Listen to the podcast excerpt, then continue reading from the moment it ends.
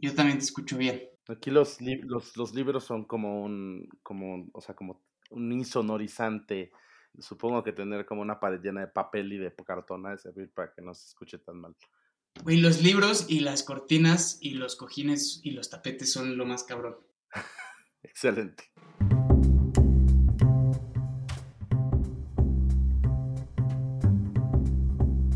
Gracias por escuchar el telescopio. Yo soy Ricardo López Cordero.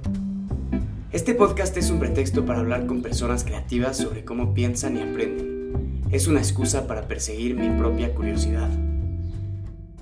La de hoy es una conversación con el guionista y ensayista Luis Reséndiz. Antes fue crítico de cine y ha escrito para revistas como Letras Libres, Este País y la insuperable revista Hoja Santa. En su segunda visita al telescopio hablamos sobre Chabelo, inteligencia artificial, Succession, Martin Scorsese y Sherlock Holmes. Luis Reséndiz, bienvenido de regreso al podcast.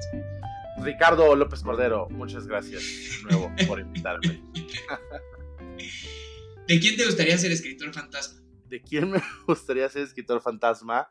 Oye, me agarraste súper en curva. Eh, de Jaime Maussan. ¿No? O sea, ha de tener muchas anécdotas. aparte, se ve que ha de tener tela para imaginar nuevas sobre el paso. Entonces, está, estaría bueno. Pero, ¿te gustaría que fuera como la autobiografía de Jaime Maussan o una cosa más como Jaime Maussan quiere hacer ficción o más ficción y necesita alguien que lo ayude. No, no, o sea, ¿qué tal un híbrido? ¿Qué tal que hacemos los expedientes secretos de Jaime Maussan? Y toca ghostwritearle todas esas aventuras. Eso estaría padre. ¿Qué es lo que te atrae de Maussan como figura, llamémosla literaria? En este caso creo que es muy decimonónico, ¿no? Es como un explorador eh, o, sea, además pienso que las figuras, muchos exploradores, el otro día estaba leyendo sobre Puget, o creo que lo estoy pronunciando mal, pero bueno, es algo así, es, como una república, ¿conoces ese caso?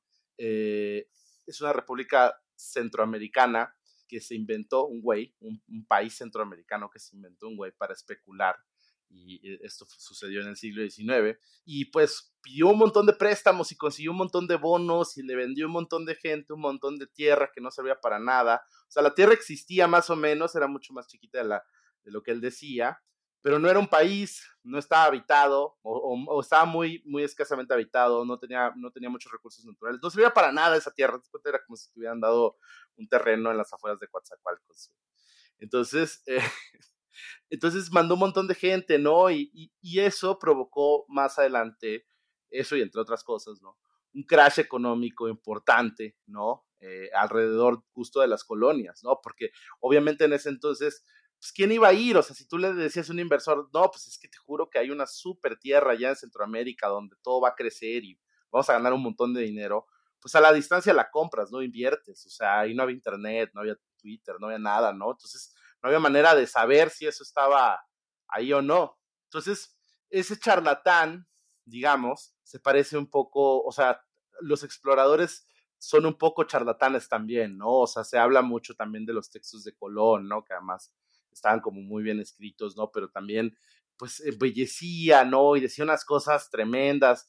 Y Hernán Cortés lo mismo. El que es que ninguno es, es confiable, ¿no? Pero son como grandes exploradores y grandes descubridores y entonces como que comparten algo, ¿no? O sea, yo siento que, yo siento que el explorador y el charlatán y el explorador del siglo XXI, que a mi juicio es el tecnogurú, eh, ese para mí es como el explorador del siglo XIX ahora, comparten como una cosa común, ¿no? Que es como esta invitación a lo inesperado, a lo, a lo secreto, a lo nuevo, ¿no? O sea, y creo que eso es bien importante y bien atractivo eh, de esas figuras, sea verdad o no lo que estén vendiendo, Generalmente, o sea, en el caso, en los peores casos no hay nada, ¿no? No, todo es mentira y en los mejores casos es algo de verdad con un montón de mentira, ¿no? Entonces, pero, pero creo que son figuras muy atractivas porque te invitan a la aventura y, a lo desconocido. Y eso me resulta, a mí me resulta atractivo.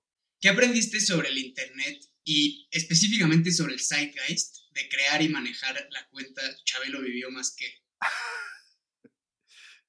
que la gente, bueno, aprendí varias cosas, pero, pero una de las primeras, porque he tenido varios momentos, ¿no? Una de las primeras que aprendí es que la gente es bien ingrata. porque la cuenta empezó como un divertimento, un, mero chiste. Eh, mi amigo Rodrigo eh, seguía una cuenta que se llama Rip Torn Outlives, que era sobre Rip Torn y su longevidad, y se le ocurrió como un poco adaptarla y dijimos, bueno, pero ¿quién es? Pues bueno, claramente Chabelo, ¿no? O sea, si quieres hacer un, un chiste de quién sobrevivió a quién es Chabelo. O era, ya no, ya no, y se acabó el chiste, pues. Y entonces eh, el, comenzamos, ¿no? Y muy pronto la, la, la, cuenta empezó a agarrar tracción. No, no, te mentiría si te dijera con qué tweet exactamente, pero empezó a agarrar tracción.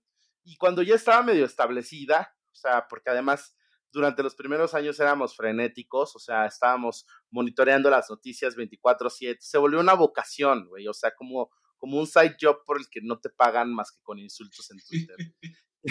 o sea, el peor tipo de side job que te puedes imaginar. Se estableció la cuenta, ¿no? Como, como, como un referente porque daba las cosas a tiempo, pero pues después vino la pandemia y yo, yo, o sea, Rodrigo se dejó la cuenta en la pandemia eh, por muy comprensibles razones. Yo tuve por ahí una pausa y la seguí. Pero entonces de pronto me di cuenta que yo me tardaba una hora y la gente me pensaba insultar. Oye, pinche Chabelo, ¿por qué no has tuiteado? Se durmió el admin. Ya, ya, como, como, qué ingratos, ¿no? O sea, es gratis, güey. ¿Qué importa? De entrada ya sabes que se murió. O sea, lo único que quieres es verlo en Chabelo. O sea, ya sabes que se murió quien sea que se haya muerto porque ya está en todos los medios, ¿no? O sea, si yo lo verificaba, era porque ya estaba en medios, o sea, ni, yo no era insider de, de Celaya o, o, lo que sea, ¿no? Entonces yo no sabía antes que nadie, ¿no? Entonces yo estaba nada más como monitoreando. Me enteraba pronto, digamos, pero, pero que era parte del chiste, pero no me enteraba antes. O sea, entonces si ya lo sabes que está muerto, pues en algún momento va a aparecer, ¿no? Pero no, pero la gente está enojada porque quería verlo ya. Entonces me empezaban a insultar y yo me enojaba más porque, porque yo decía, oye, pero es gratis, o sea, ¿cómo, ¿cómo eres tan ingrato? Nada más espérate un ratito, segura, ¿qué tal si estoy comiendo? ¿Qué tal si mi mamá se enfermó? O sea, y, hay, ¿sabes? Y, y, eso es como una de las primeras cosas. Y, la, y creo que la segunda cosa que aprendí es que la gente es muy agradecida, porque cuando cerró la cuenta, yo lo puedo decir así abiertamente, yo nunca había recibido tanto cariño en mi vida, o sea, nunca había tenido de, ningún ser, incluyendo a mis padres. O sea, de, o sea, yo nunca había tenido a cientos de personas diciéndome, gracias, güey, qué chido, oye, qué padre lo que hicieron. Yo al principio, y por eso no queríamos dar entrevistas, eh, al principio, pues, bueno, tampoco, tampoco ahorita, no muchas, pues, pero al principio hubo gente que nos insultó, al principio digo después de la muerte de Chabelo, pero también, también al principio de la cuenta. Eh, hubo gente que nos insultó porque le parecía de muy mal gusto. Y entonces yo no quería que se... O sea, puse el tuit un poco irreflexivamente porque pues la verdad es que también se había acabado a un periodo de mi vida en el que yo de pronto estaba en una fiesta a las a la una de la mañana y alguien me decía, güey, se murió. Y entonces a esa hora habría que, había que redactar, o sea, más de una vez estuve como en alguna cosa, ¿no? Y decir como, ¿no? O sea, con, con, con, con, alguien que estuviera saliendo, lo que no sabes que espérame, no, ¿qué pasó? Pues es que a ver lo tiene que tuitear. Entonces se acabó eso en mi vida y yo estaba también muy conmovido, o sea, eh, por, por todo, ¿no? También por el fallecimiento de, de Javier López, que pues, por descontado, por descontado yo era un niño que veía, yo, yo era un cuate de provincia. Aprendí las dos cosas, que la gente es bien ingrata, pero que también es bien agradecida cuando llega el momento. Entonces, supongo que, aprendí, que la gente es contradictoria eh, por, sí misma. Y sí es cierto que fueron más los mensajes de agradecimiento que las mentadas de madre o los estás lucrando como con la vida de otra persona. No sé, a mí me parece muy simpático y muy divertido y, yo creo que no hay ningún tema tan sagrado como del que no nos podamos burlar, pero pues mi posición es minoritaria. Sí, estoy de acuerdo contigo. Es mi posición también. Y, y, también sé que es minoritaria. O sea, como por ejemplo, a mí me pasa algo que es que eh, la gente de pronto dice, ay, ojalá se muriera, no sé, alguien, ¿no? O, o le desean la muerte a alguien, ¿no? O sea, y, y, y, dicen como, no sé, luego hacen chistes, ¿no? Como con AMLO, ¿no? Y, yo lo que creo es como, bueno, o sea, no está bien moralmente, pero tampoco pasa nada, ¿no? O sea, no es como que, no es como que alguien lo vaya a hacer, a menos que seas AMLO, por ejemplo, y si dijeras, como, ay, ojalá alguien se pusiera creativo con, con una granada con la ministra, ¿no? Ahí sí hay problemas. Pero pues si, si eres como una persona insignificante, no pasa nada pero esa también es una posición minoritaria y entonces como, como en general las personas somos muy cautelosas con la muerte, es algo que tenemos y que no creo que esté mal, simple y no comparto la sensación de que sea tan sacro. Sin embargo, eh, algo que pasó en la cuenta, creo, es que precisamente porque estamos como, estábamos como muy obsesionados por ser precisos, eh, como rápidamente nos dimos cuenta que si éramos muy burlones, la gente nos iba a odiar. O sea, no podíamos poner los, los tweets en broma. Y de hecho esa cuenta solo tiene un tweet en broma. Cuando Cruz Azul perdió, eh, no me acuerdo si es la, la final del 18, del 19, no recuerdo, pero pusimos, puse yo, ya se había ido Rodrigo, yo me acuerdo que estaba haciendo yo un documental en Chiapas, o sea que esa es otra anécdota vergonzosa, porque era la primera semana, íbamos a estar tres o cuatro semanas, yo me llevé mi playera de Cruz en la maleta porque estaba seguro que íbamos a ser campeones. O sea, dije, ahora sí, y bueno, voy a pasar todo el rodaje feliz como por con, con mi campeonato acá, ¿no? Como un recién nacido. Y, y la primera tarde que llegué, aparte llegué antes que el crew, entonces me fui a ver, me fui a ver, ah, que varios del crew, me fui a ver solito el, partido ahí al bar del hotel con mi playera en San Cristóbal de las Casas, güey. Y perdieron. Y dije, no, o sea, no puede ser.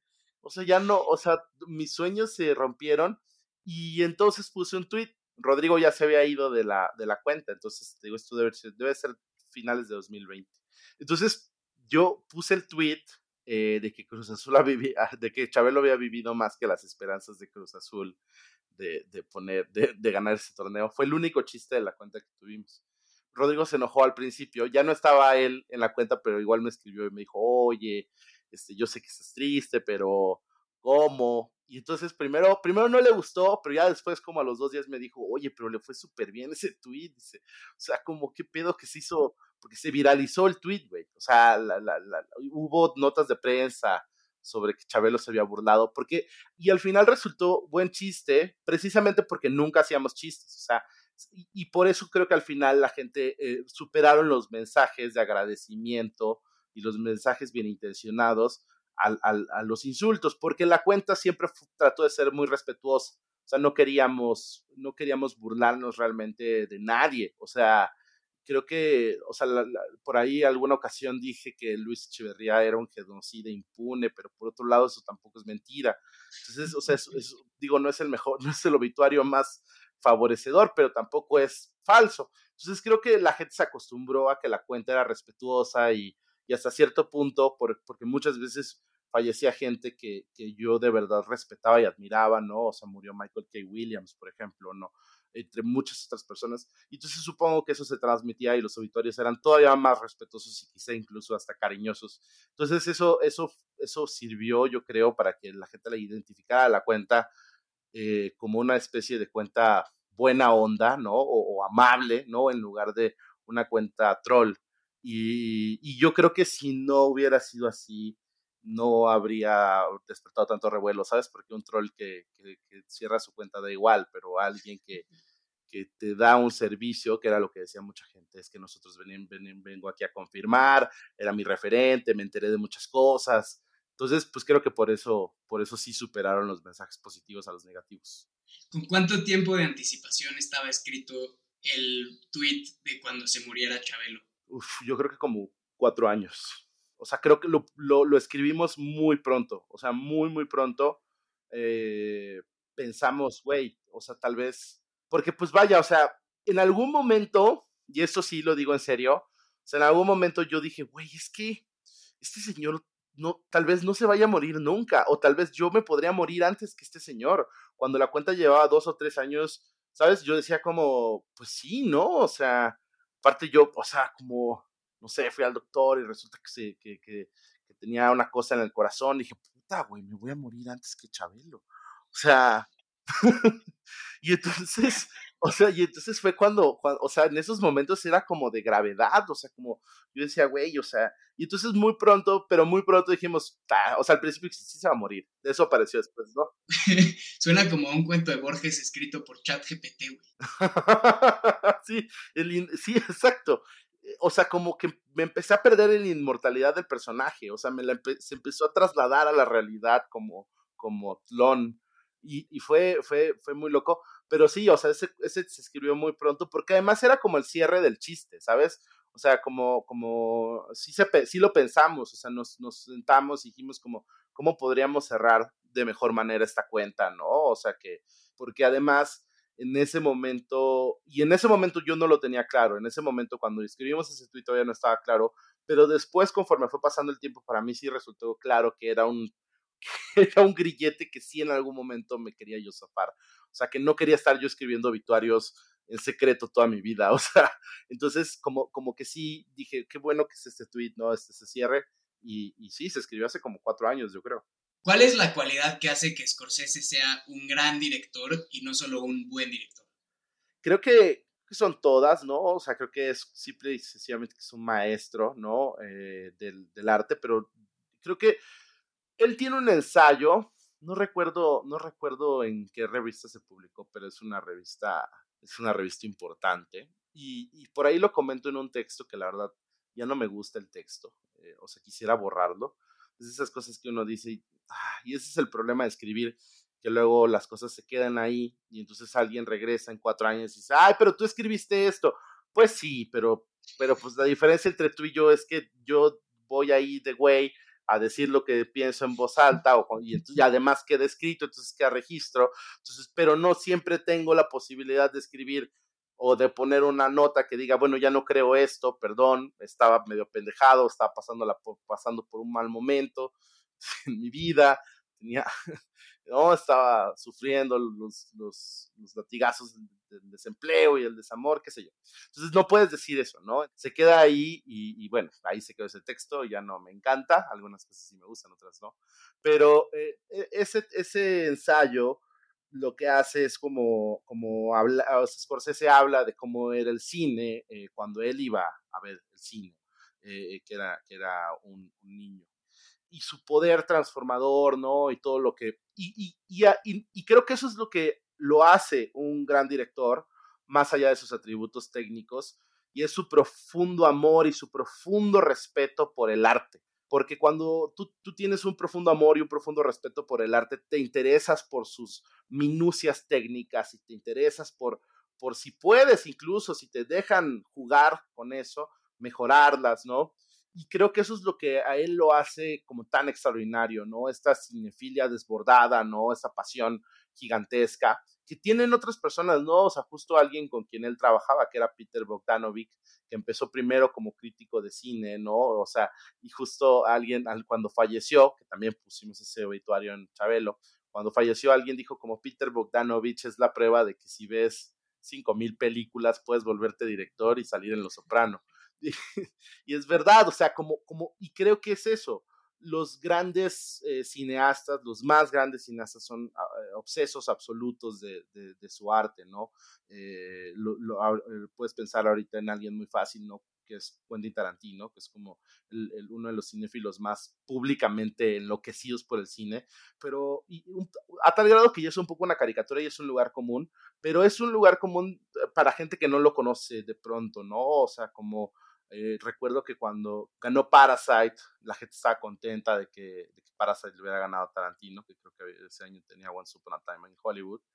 Y a mí me dio mucha risa eso, porque quien, quien metió a, a, a Bong Joon-ho al, al, mercado eh, norteamericano hollywoodense fue Tarantino. Yo conocí a, a, ese cineasta por una lista de Tarantino en la que recomendaba The Host y de ahí me fui con todo lo demás, es increíble y él lo ayudó a, a, traer sus pelis, ¿no? Desde un principio, sus pelis llegaron a través de Miramax, infamemente de Harvey Weinstein, ¿no? Entonces, eh, creo que es eso, ¿no? Creo que la cinefilia desbordada, eh, el amor absoluto a un arte, siempre hace, ¿no? Que cuando menos te destaques en un principio o cuando menos ya por pura acumulación de conocimiento, sepas hacer algo interesante. Entonces, eh, creo que es eso. ¿Qué es lo que más te gusta de los videoensayos? Porque yo en el último año o así he visto más YouTube que antes y lo que veo son videoensayos. Y como tú eres una persona que tuitea como el 99% de las cosas que hace, sé que a ti también te gustan los videoensayos. Ya, ya, es, ya es un porcentaje bastante más bajo el de cosas que tuiteo. Desde, desde, no sé, ya los últimos años ya no tanto. Pero, pero sí, bueno, y por ahí tengo un texto sobre ellos. Tiene mucho tiempo que tengo ganas de hacer unos, eh, nada más que no he encontrado todavía como, eh, soy muy neurótico, tardo mucho tiempo en aventarme a algo, entonces tardé mucho tiempo en aventarme a publicar, tardé mucho tiempo en escribir mi libro, tardé mucho tiempo en escribir guiones, porque siento que hay que, o sea, quiero encontrar, quiero sentir que ya puedo hacerlo, no sé cómo decirlo, le tengo, le tengo cierta deferencia al oficio. Y en ese caso, pues por eso mismo nunca, nunca me he logrado aventar, pero espero ya este año hacerlo. Creo que lo que me gusta de YouTube en primer lugar es que YouTube es como la nueva tele abierta. O sea, ya no, ya no hay, ya no tienes, no, YouTube, ahora es TikTok, ¿no? Que es como una especie de YouTube en metanfetaminas, pero, pero digamos, YouTube es como la tele abierta. Tienes un montón de cosas sucediendo, entonces tú vas escogiendo y la puedes dejar de ruido de fondo y así. Pero el caso de los videoensayos lo que me gusta es como, como esta capacidad de sintetizar ideas de forma audiovisual, que además en, en, en el caso de los videoensayistas que más me gustan, se vuelve justo cine, ¿no? O se vuelve cinemático, o, y entonces ya no es nada más una, un, un PowerPoint corriendo automáticamente, sino que se vuelve una pieza con la que uno puede interactuar, que es, es cinematográfica, ¿no? El mejor ejemplo es para mí ContraPoints, que es como, como una de las grandes, si no es que la más grande videoensayista que yo, yo vea, ¿no? Me parece absolutamente deslumbrante. Ella en general me parece como una persona deslumbrante en, en todos los sentidos. Y sus, sus mejores videoensayos son piezas que además de estarte platicando algo y razonando, porque te lleva de la mano un razonamiento filosófico, no una idea, la historia de una idea o qué sé yo. Además de hacer eso, está haciendo algo eh, visualmente, ¿no? Y tiene chistes y tiene sets como, como, como, completamente desbordados de, imaginación y tiene estos sketches, ¿no? Donde es nada más ella respondiéndose a ella en diferentes personajes. Y alcanza unos niveles que, que, que, la, no sé, que, que muchas televisoras locales de México jamás han alcanzado en, en la sofisticación, ¿no? Y, y, creo que eso es lo que me gusta, ¿no? Porque además eh, todos estos creadores que son interesantes, ¿no? Los que son interesantes, H, Bomber Guy, eh, ContraPoints, Folding Ideas, ¿cómo se llama? Filósofo YouTube, toda esta gente, lo que, lo que está haciendo es un poco como, como demostrar que se puede hacer una televisión de calidad profunda, que además interese a millones de personas, porque son literalmente millones de personas, y que lo puedes hacer en tu, en tu sala, ¿no? O sea, y que realmente una cosa a la que hemos estado sometidos durante muchos años es a la tiranía de la mediocridad de, de, de quienes tienen los medios en sus manos y deciden por ignorancia, por estupidez o por malicia o por una combinación de las tres, que vamos a seguir haciendo lo mismo de siempre y vamos a seguir viendo lo mismo de siempre, because that's what people want. Y no necesariamente es cierto, y además ni siquiera estoy diciendo como, ay, o, ojalá en el, en el canal del Congreso hicieran este videoensayos acerca de qué sé yo. No, o sea, como estoy hablando de, de explorar las posibilidades de un medio, ¿no? Que justo en, en, en, TikTok, en YouTube, ya expandiéndolo hacia los medios en sí, hemos podido ver con nuestros propios ojos que se pueden hacer cosas más interesantes y pueden ser atractivas y pueden ser además no solo divertidas, o sea, porque además todos estos que te mencioné son gente cagadísima. Entonces, nada, me, me da mucha esperanza y al mismo tiempo me da un bajón tremendo. Mi favorito es el Nerd Writer y me gustan mucho los videoensayos porque necesitas ponerles atención. O sea, porque hacen como movimientos raros de cámara y hacen cosas visuales y ponen eh, rótulos y pausan la imagen, iluminan un pedacito. Realmente tienes que estar poniendo atención para seguir el, el argumento de lo que están contando. Y no es como si pones Community o Seinfeld o lo que sea en la tele, que puedes estar medio mandando mensajitos, subiendo Twitter, como el multipantallismo. Uh -huh. Entonces, eso creo que es lo que más me gusta. Uno, porque aprendes un montón de cosas, y, pero sobre todo me gusta que, que mantienen mi atención enfocada en una sola cosa, que ya solo me pasa con los libros y a veces. Claro, porque lo que sucede es que, o sea, digo, y, y de pronto, o sea, suceden dos cosas, ¿no? Que colisiona nuestra adicción a esa chingadera, o sea, ¿no? O sea, que es como, a mí, a mí, o sea, yo una de las cosas que he tratado de hacer, sobre todo ahorita que no estoy, no estoy en ningún proyecto grande, es alejarme del teléfono, o sea, eh, eh, como las 7, 8 trato de apagarlo o de esconderlo de, y nunca me duermo con él ya, o sea, ya nunca duermo con el teléfono de entrada porque, o sea, bueno, no sé, pero tampoco quiero que me salga un tumor en la cabeza. Entonces, como quiero pensar que me hace bien tenerlo lejos. Pero, es, pero también es falso porque luego, luego sí, bueno, no sé si, no, los Kindle no tiran esas, esas, es nada más como los teléfonos. Pero bueno, entonces como que los alejo, el Kindle no tiene 5G.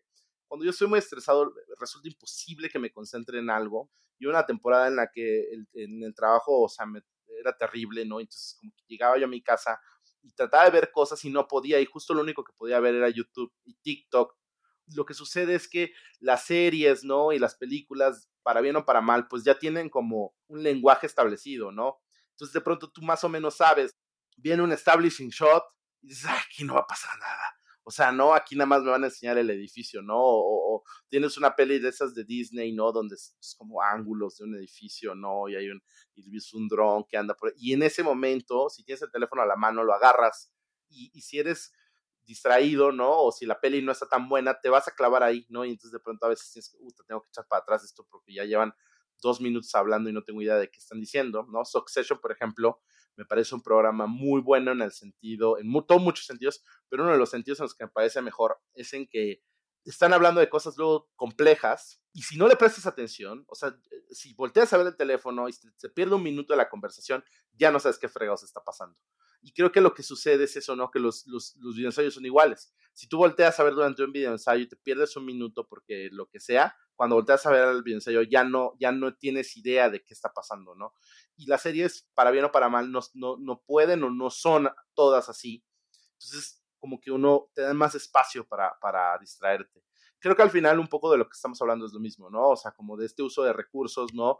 Eh, además como muy contemporáneo, porque ya no podemos hacer cine como antes, ni hacer tele. Cine quizá, tele no, porque la tele es, aunque bueno, ya ahorita vamos a decir, pero ¿cuál es la diferencia? Si ya está todos en el streaming y bla, bla, bla, pero bueno, me refiero como el cine de que sale en las pantallas, ¿no? En donde sí, pues a menos que seas un filisteo, pues no sacas el teléfono, ¿no? O sea, te, te, la película y ya pero las, las, las, la tele, ¿no? O el entretenimiento que ves como en la pantalla chica, digamos, o en las pantallas más chicas, tiene que ser más ágil, ¿no? Y más, más interesante, más atrayente, supongo. ¿Cuál es tu detective literario o ficticio favorito?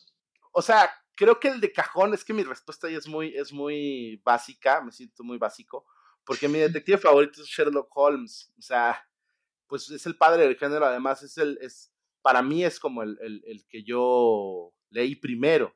O sea, me gusta mucho Héctor Velasco Arán, me gustan las novelas, por ahí tengo, o sea, las tengo todas, me encantan, me gusta mucho, no recuerdo el nombre, pero me gusta mucho el nombre del detective del complot mongol. ¿Te acuerdas de esa novela de Rafael Bernal? No la leí, sé cuál es, pero no la he leído. Ah, te la recomiendo mucho, es una, es una gran novela. Ya, ya ahorita es un poco racista, o, muy racista, porque pues, sucede en el barrio chino y te imaginarás, pero tampoco tanto, o sea, depende del grado de tolerancia. Eh, y bueno, ya después llegó de Continental Love, de Dashiell Hammett, todos estos, pero para mí Sherlock Holmes sigue siendo como la, la piedra quintesencial del género. Es el, es el, tipo de personaje que no caduca. O sea, tú, o sea, ¿cuántas de esas, cuántas series ves al año que no tienen un Sherlock Holmes al que le dieron la vuelta y lo, le pusieron gorra y lentes o qué sé yo?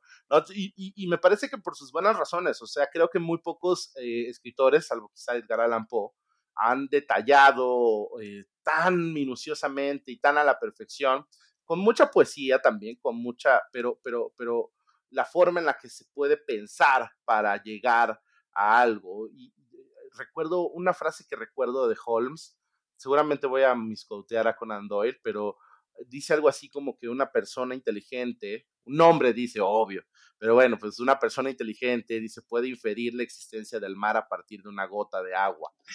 Y eso me parece increíble, porque sí, porque además sí es cierto, o sea, como seguramente si tienes un microscopio podrías. Si es lo suficientemente amplio de criterio. Y creo que muy pocos escritores han detallado el mecanismo del razonamiento deductivo y de la inferencia de conclusiones, como, como Conan Doyle a través de Sherlock Holmes. Además de eso, tengo otra razón por la cual es mi detective favorito, y es que como sus derechos, los derechos del personaje están en el dominio público, es un personaje desde hace ya varios años, muchos años, es un personaje, o sea, como aquí no se ve, pero yo tengo una sección de mi librero que está completamente dedicada a Sherlock Holmes.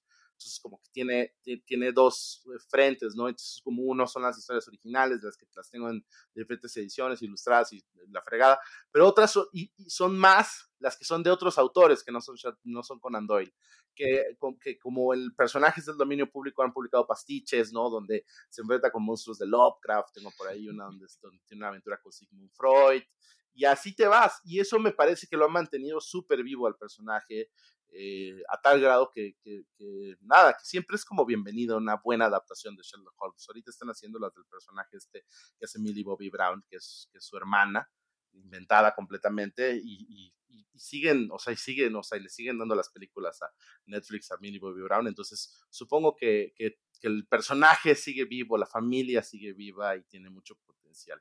A mí me gusta mucho, igual y porque soy muy básico, la adaptación de la BBC con eh, Benedict Cumberbatch actualizada a, los 2000 y que Sherlock Holmes es adicto a, a, los parches de nicotina y manda mensajes de texto por doquier. Esa me parece que es brillante. Tengo dos cosas que decir, o sea, creo que es brillante, creo que es brillante las primeras dos temporadas y luego se va yendo lentamente al carajo. Ya cuando llega al final ya es como, puta, ¿qué pasó? O sea, creo que el, final de esa serie me parece súper triste, sobre todo considerado las alturas a las que llegó, pero la primera tanda de seis episodios me parece absolutamente genial.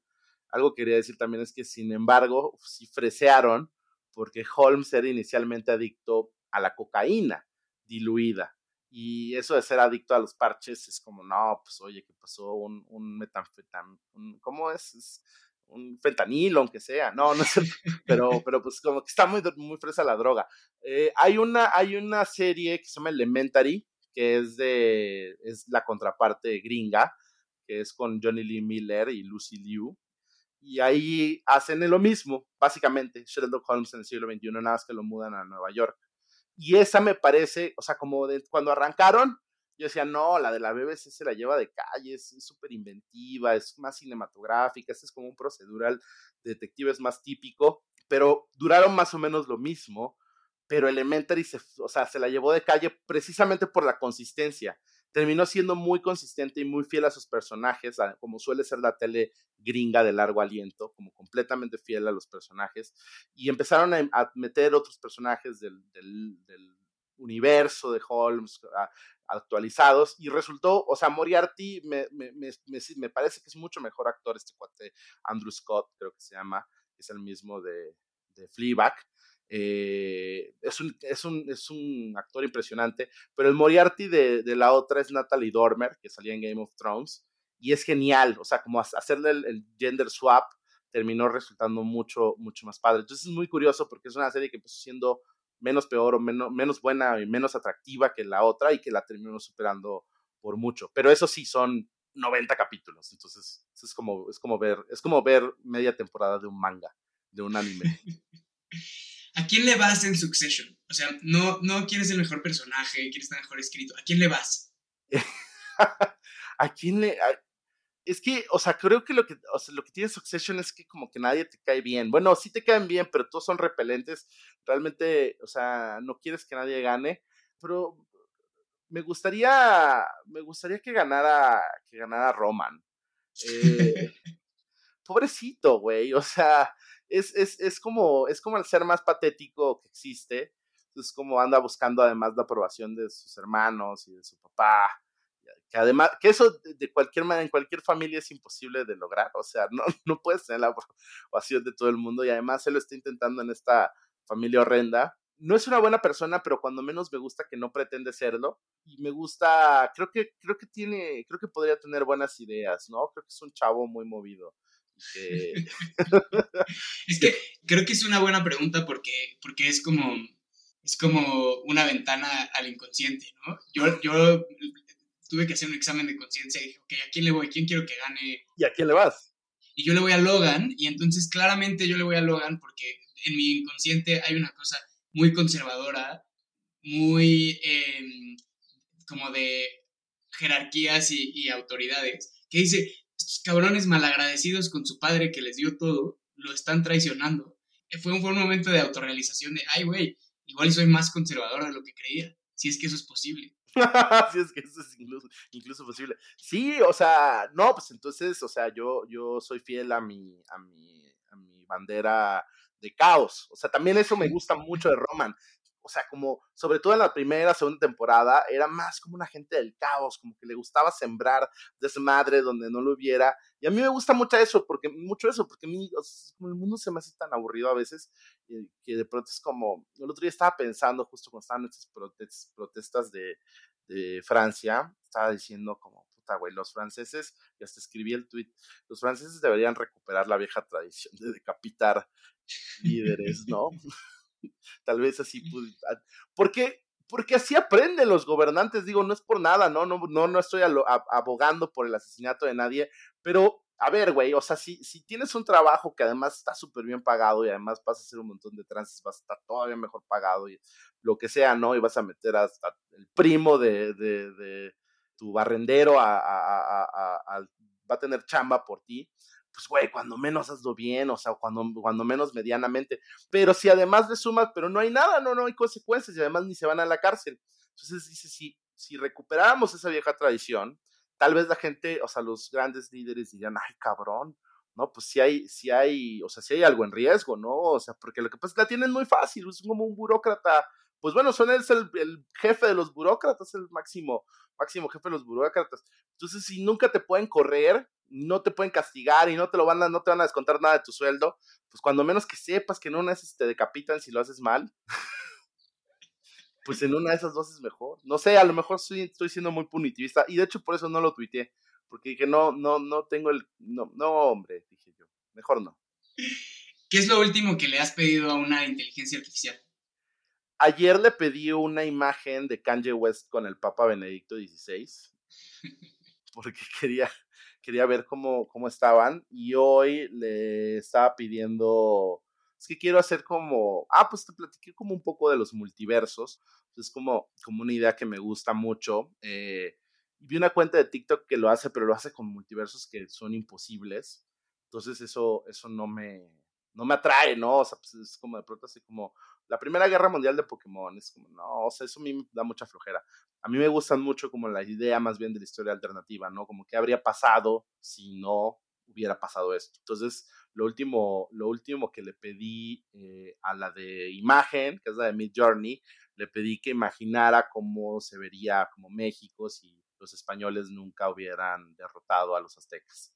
Entonces, eso fue lo que le pedí a esa. Y a la de texto le estoy pidiendo el outline de una película de un juguete asesino, porque quiero hacer como pues no, ni siquiera sé si lo voy a terminar, de, la verdad nada más estoy perdiendo el tiempo, como estoy recientemente desempleado, todavía no siento, como todavía no siento el, el agua al cuello de, de, la renta, pues estoy como, como dedicándome a, a, perder el tiempo con las, con las AI, y le pedí que, que hiciéramos un outline de un juguete asesino, y fue muy interesante porque eh, no, es muy, no son muy creativas, o sea, como, como a diferencia de lo que piensan como la gente que nunca las ha usado, que nada más las ve así como que, ay, no, es que ya son, ya están pensando, no, o sea, no piensan, o sea, como piensan muy poquito, pero lo que hacen muy bien es como sacar consensos, ¿no? O sea, como de qué es lo que pensamos todos los demás y, pusimos en internet y pusimos o, sobre estas ideas.